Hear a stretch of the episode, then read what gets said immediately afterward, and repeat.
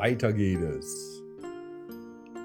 In dieser Kindergeschichte lernst du einen kleinen Vampir kennen, der ganz anders ist als alle anderen Vampire. Und als er eines Nachts auf der Suche nach seinem Abendessen ist, entdeckt er etwas Ungewöhnliches. Lass uns herausfinden, was er findet. Die Geschichte heißt Vlad, der kleine Vampir. Es war einmal in einem weit entfernten Land, wo ein kleiner Vampir namens Vlad lebte. Vlad war ein freundlicher und sanfter Vampir, der mit seiner Familie in einem gemütlichen kleinen Haus mitten im Wald lebte. Im Gegensatz zu anderen Vampiren, die als wilde und furchterregende Kreaturen bekannt waren, war Vlad eher schüchtern und ängstlich. Er war auch sehr wählerisch, was seine Ernährung anging.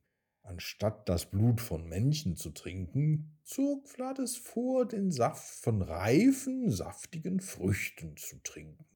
Eines Tages ging Vlad im Wald spazieren, um Früchte für sein Abendessen zu sammeln. Als er gerade Äpfel von einem Baum pflückte, hörte er ein leises Wimmern hinter einem nahegelegenen Busch. Neugierig spähte Vlad hinter dem Busch und sah ein kleines, verängstigtes Kaninchen, das in der Ecke kauerte.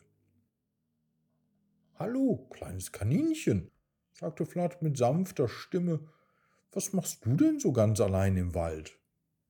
Das Kaninchen sah zu Vlad auf und sagte, ich habe mich verlaufen und weiß nicht, wie ich wieder nach Hause komme.